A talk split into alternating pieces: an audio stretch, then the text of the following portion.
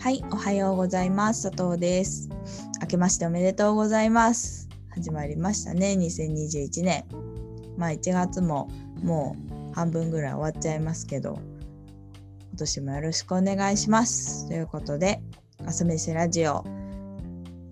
をまた再開しました。まあ去年その100回ね、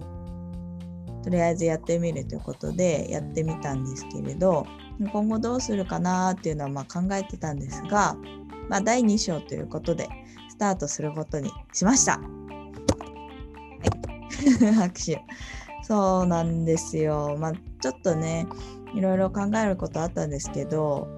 その、まあ、自分が楽しんで続けられるこうアウトプットの場とかインプットの場というところで音声っていうところはまあ、今年もやっていきたいなとは思っていたので、まあ、それだったら引き続きやってみようっていう感じなんですけど、まあ、ちょっと変えていきたいなというところは変えていきたいなと思ってるんですよ。でまあ具体的に言うと話す内容をちょっと変えてみようかなと思っていてやっぱりその去年、まあ、100回やった朝飯ラジオ第1章って呼んでいいか分かんないですけど第1章の方はまあ一人でやっているっていうところもあってやっぱりその佐藤の個人的な考えだったり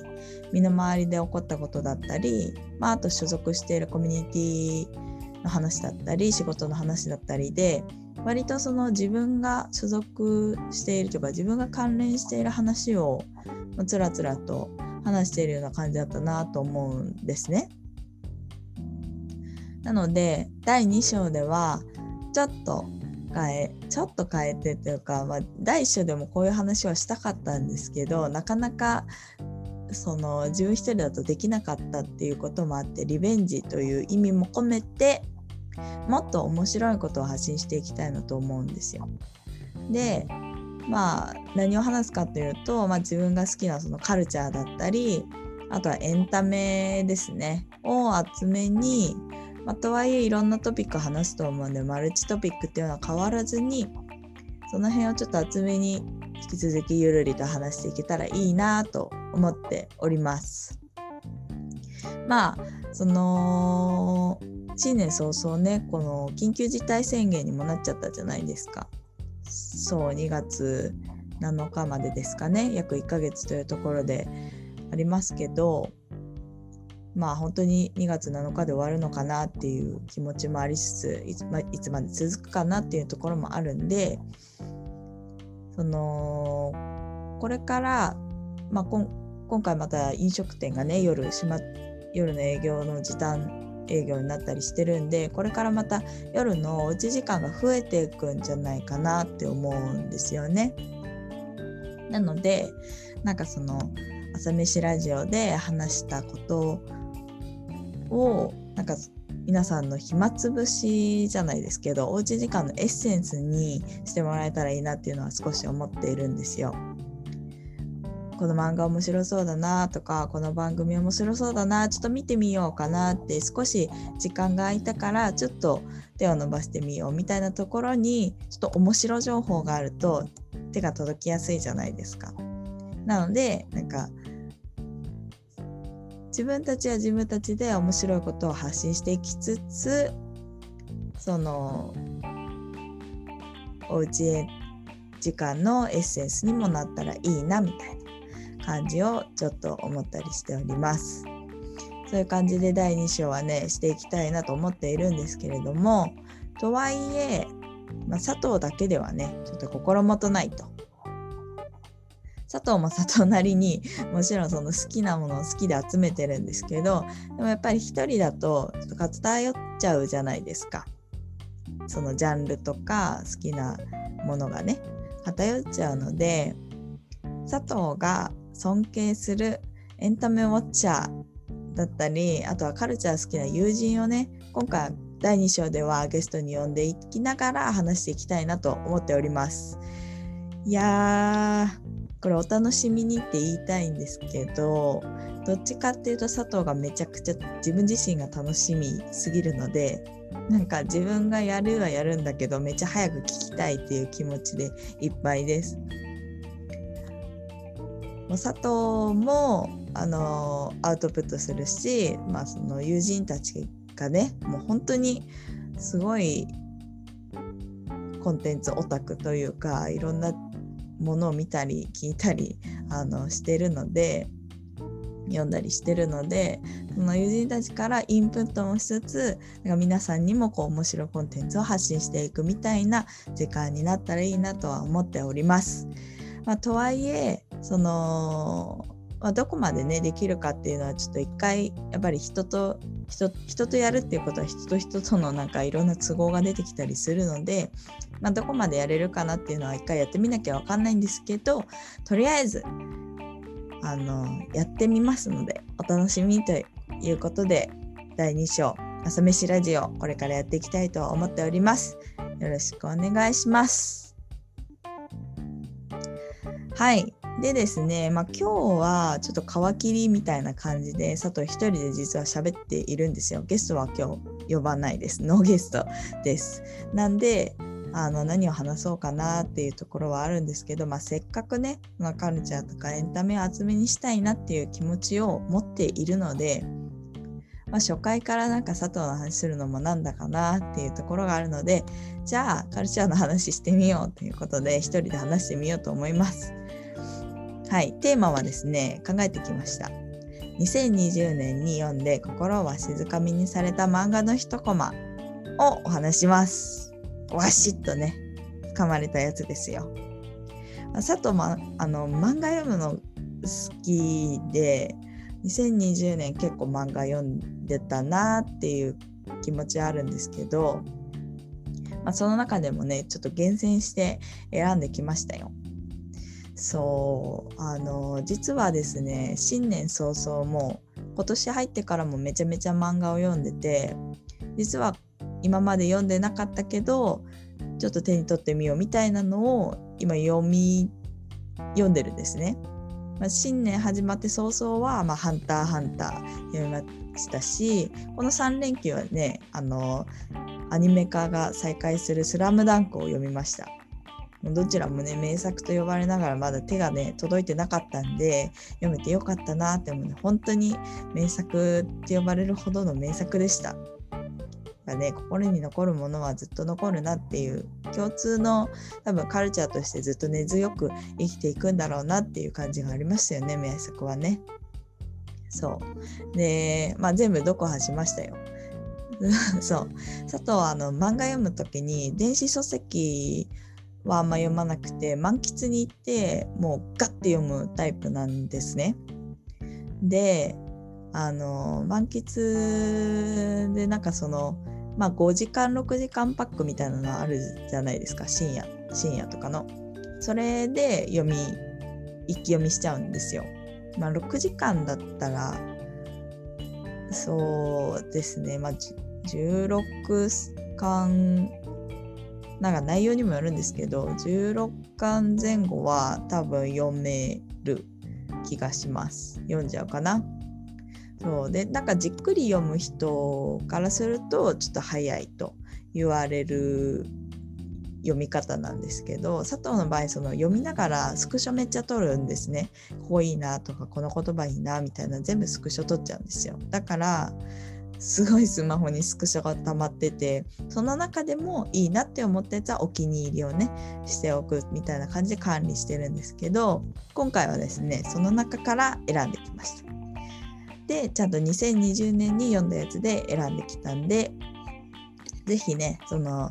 朝飯リスナーの皆様にも読んでほしいなとこの漫画を知ってほしいなっていうところでの話してみようかなと思います。まあ、ランキング形式でね3つ選んだんで123という感じで話していきたいと思います。はいでは早速第1位じゃじゃん。はい「鬼滅の刃」ですね。もう何を隠そうっていう感じなんですけど「鬼滅の刃」はね決め腹と言われてもやっぱり1位です佐藤の中ではあの去年のね、まあ、2016年から連載してるんですよね「鬼滅の刃」って。ただ、まあ、佐藤が読んだのは2020年なんで、まあ、2020年ということにしてもらうんですけれどまああのー「鬼滅の刃」もう何もストーリーとか言わなくていいと思うんですけど あの映画も大ヒットしたし、うん、大好きですね。であの選んだシーンすごい迷ったんですけど選んだ一コマはあの炭治郎とカナオがねあの炭治郎がカナオに言うセリフなんですけど言うと「頑張れ!人は心が原動力だから。心はどこまでも強くなれる」っていうシーンがねあるんですけどこれが一番好きかな。もうずっと心にしまってますこのここのセリフは。そうなんか「鬼滅の刃」ってもう一言一言がコピーというか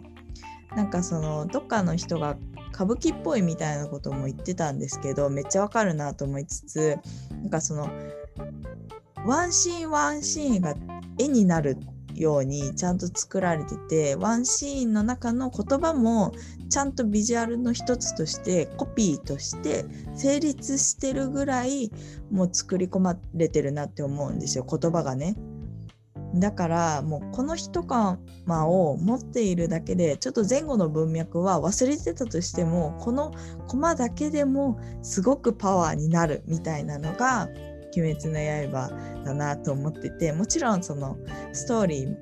自体も好きですよ。あの鬼を退治する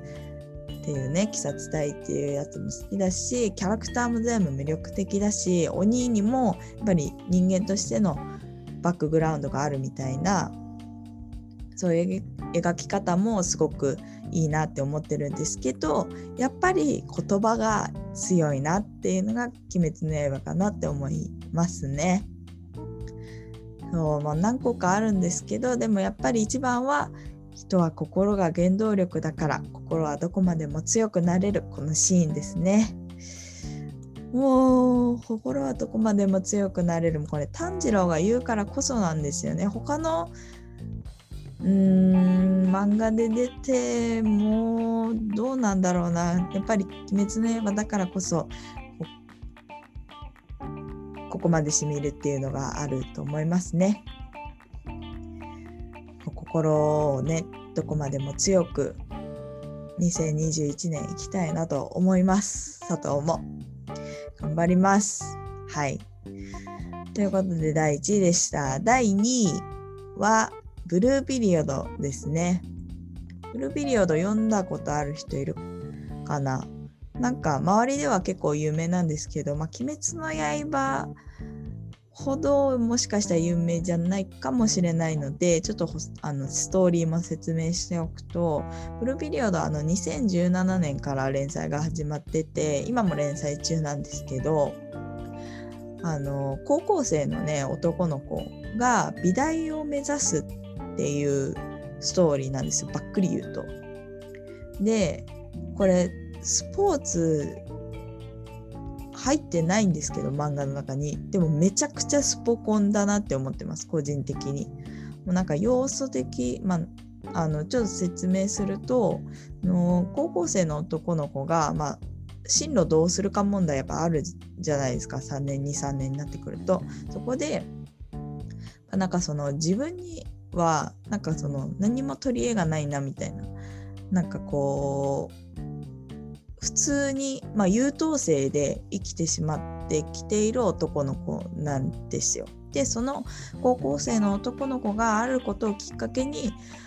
あの偏差値がめちゃくちゃ高い美大を目指すっていうストーリーなんですけどこれめちゃくちゃもう何どこにスポコンを感じているかっていうとその男の子がなんかもう切磋琢磨していくところもう泣いたり笑ったりしながら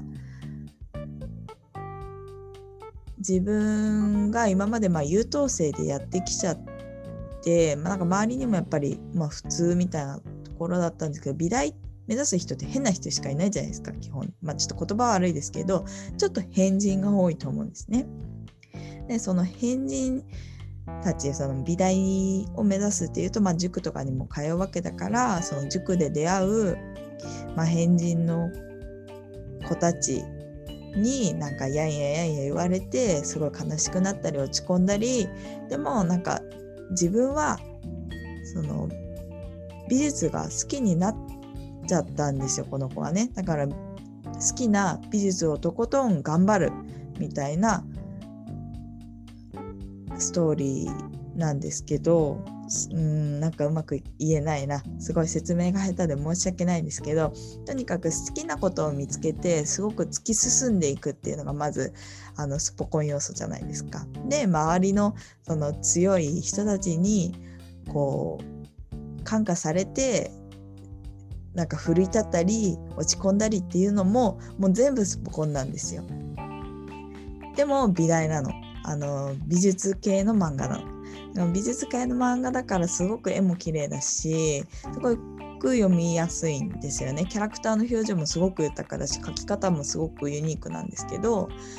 なんか美術系の漫画イコール今まではハチクロがナンバーワンだったけれどもブルーピリオドは結構越してきましたもう佐藤の中で。もう結構好きもうなんかみんなに課題図書ですって読んでほしいぐらい好きなんかあのストーリーだけじゃなくてそのなんだろうなすごくこう勉強になるというか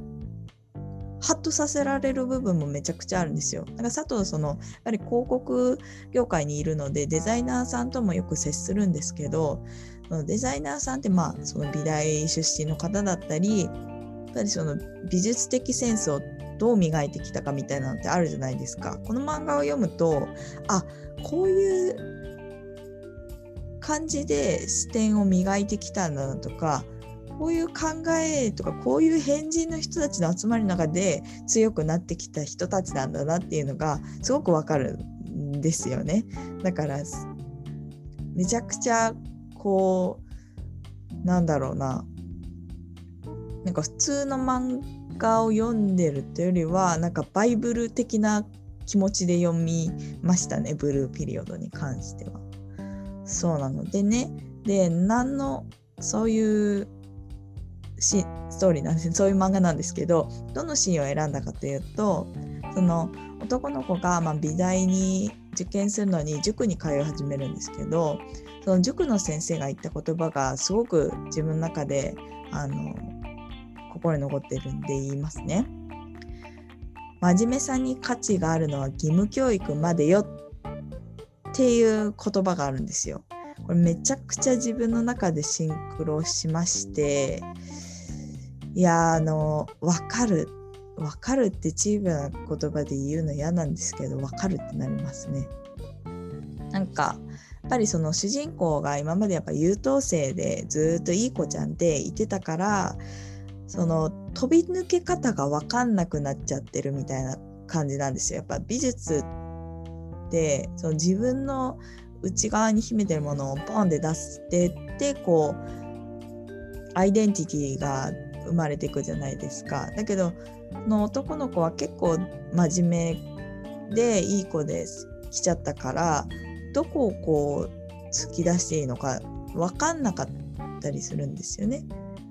でそこで先生が言った言葉なんですけどこれめちゃくちゃ大事だなと社会人になってもそうだなって思うんですよ。やっぱりなんかそのいい子ちゃんあで先に言うとこの先生は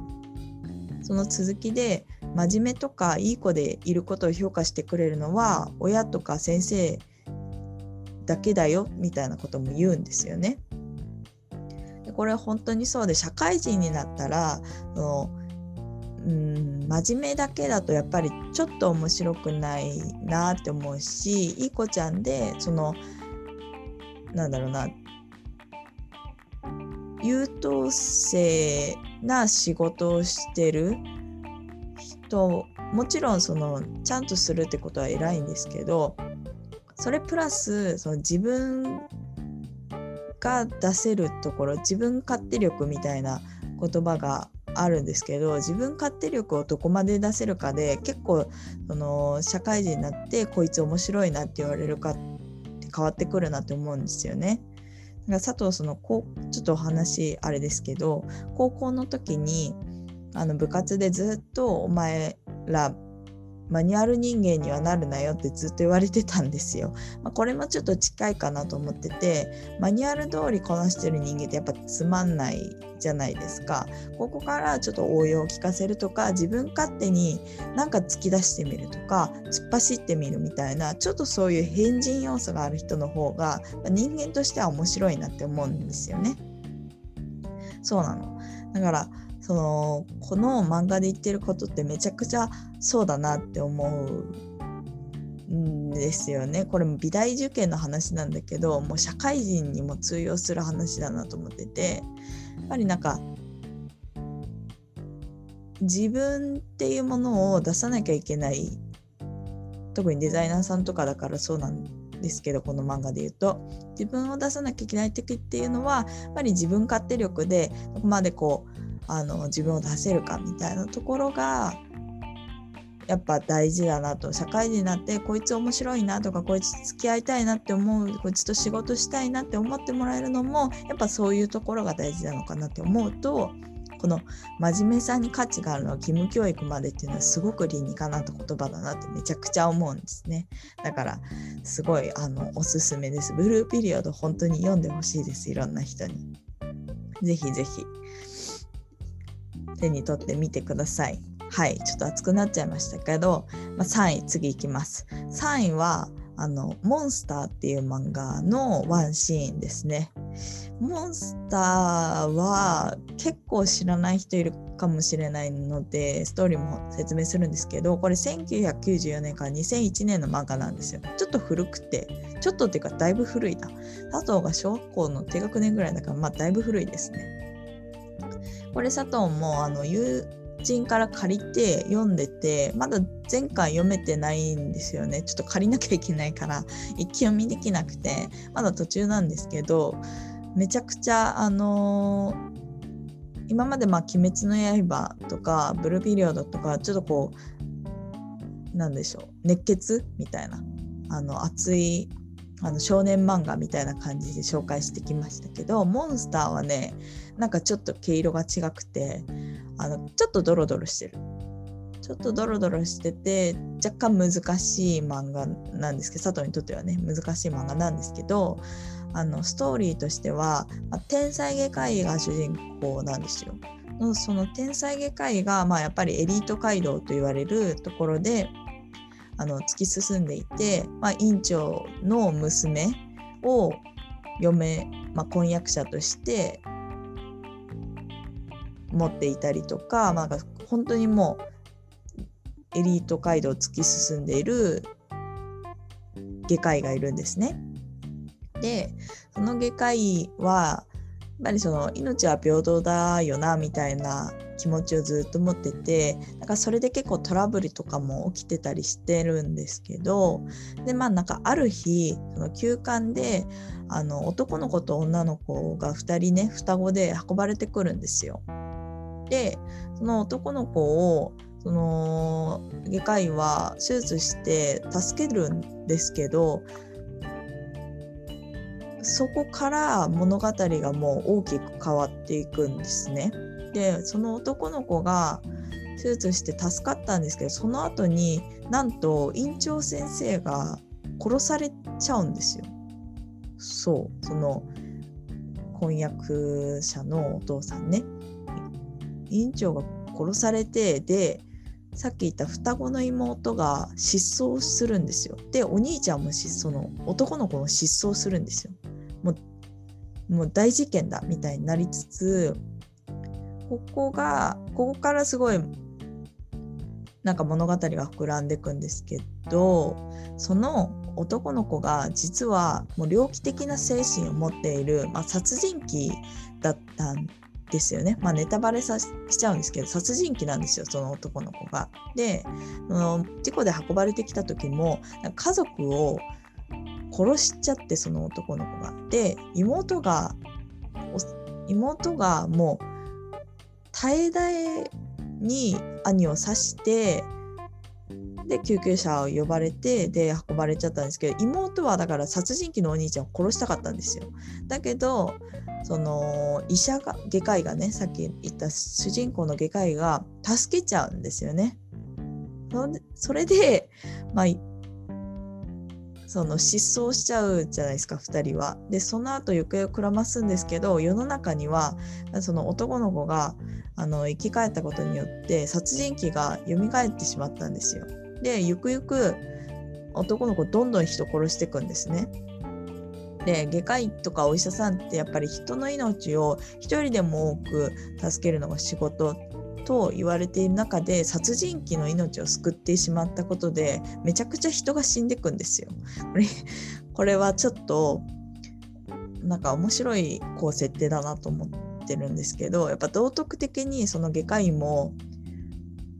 殺人鬼の命を救っていいよかったんだろうかみたいな心境になるじゃないですか。で挙句の果てにやっぱりその議会は自分が犯したこれは罪だっていうことに感じてその殺人鬼の男の子を射殺しに旅に出るんですよ探す旅に。っていう感じでそこで佐藤ま止まっちゃってるんですけどとりあえず男の子が殺人鬼でそのかつて死にかけた男の子の命を外科医が助けてその外科医は殺人鬼になってしまったその男の子を今度殺しに行くみたいなストーリーなんですね。そうなのだからなんか結構あのストーリーの中でスパイとか殺し屋もめちゃくちゃ出てくるんですよ。で佐藤が選んだシーンっていうのはその殺し屋とさっき失踪したって言ってた妹があの大きくなってその大きくなった後のシーンなんですけど妹もその外科医と同じで鬼兄をね探して探す旅に出ていてでその中でのあるプロの殺し屋に出会ってその殺し屋が妹に言った言葉がいいなと思ってるんですね佐藤は。でそのシーンの話をするとまあ、その殺し屋はかつて業界でめちゃくちゃ有名なプロの殺し屋だったんだけどその妹が話をを訪ねに行った時にはもう洗足を洗ってたの。で足をなぜ足を洗ったかっていうのを妹が聞いた時にそのプロの殺し屋が殺し屋を辞めた理由っていうのがすごくなんか心に残ってるので言いますね。なんか説明だからなんか聞きづらいと思うんですけど、まあ後に後でノートにコマ貼っとくんで見てくださいっていう感じなんですがまずなんかその殺し屋はいつものようにターゲットをね殺すターゲットをつけててでターゲットを撃つためにあの窓あるじゃないですか銃の。で銃の窓からターゲットを覗いてたんですよ。そしたらそのターゲットがコーヒーを飲んでいてそこのコーヒーに砂糖を1杯2杯3杯4杯5杯入れたんですよ。でめちゃくちゃ甘いコーヒーが出来上がるじゃないですか。でそのコーヒーを見た瞬間そのプロの殺し屋はその砂糖がいっぱい入ったコーヒーの味が口の中に広がってでそのコーヒーをうまそうに飲むターゲットを見てで殺す気がなくなってしまって銃を下ろしたんですよ。でそこからもう殺しはしなくなったっていう感じなんですよね。でそのあの、プロの元ね元プロの殺し屋曰く人殺しなんて簡単だ砂糖の味を忘れればいいんだからっていうのが最後の決め台詞なんですけどこれあのー、なんかパッと見ただけだとあんま分かんないんですけどすごい深い話だなと思っててあのプロの殺し屋ってもう感情がない人じゃないですか。なんか人を殺すのにいちいちあの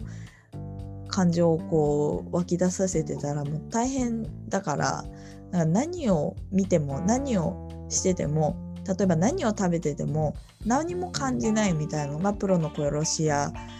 みたいなもう無感情なんですよ美味しいも感じないし楽しいとか何もないもう無感情で仕事してるんですよ。プロの殺し屋ってそれでお金もらってるから失敗しちゃいけないし感情の左右であのー、エラーとかできないのでもう無感情でいるんですよ。もう常に精神はフラット無感情で。そんなプロの殺し屋でも砂糖の味で砂糖まあ砂糖がたくさん入ったコーヒーの味を思い出しちゃったんですよね。そのシーンを見た時に。それで、ま、人間なんか言い方悪いですけど、ま、プロの殺し屋その無感情のプロの殺し屋はもう人間じゃないんですよもう言うなれば。だけどその砂糖たくさんのコーヒーを見た時に人間として美味しいと思った感情が蘇ってしまったんですよね。でそれがやっぱりこうなんだろうもう一度戻ってしまったからそれでまた人間に戻ってしまって感情が芽生えてしまったがゆえにもう殺しができなくなってしまったんですよね。そうなの。これはもう本当にどんなになんだろうどんなに冷たい人とかどんなに人間を捨ててしまったと思った人でもでもやっぱり生きている限りはロボットじゃない限り人間なんだから何かのきっかけでやっぱり人間に戻れる瞬間があるからのいつでも人は変われるみたいな。このプロの殺し屋もプロの殺し屋やめてますから。人は変われるっていうなんかメッセージだなと思ってってるんですよね。そうなの人間としての感情ってやっぱり全部が全部消されない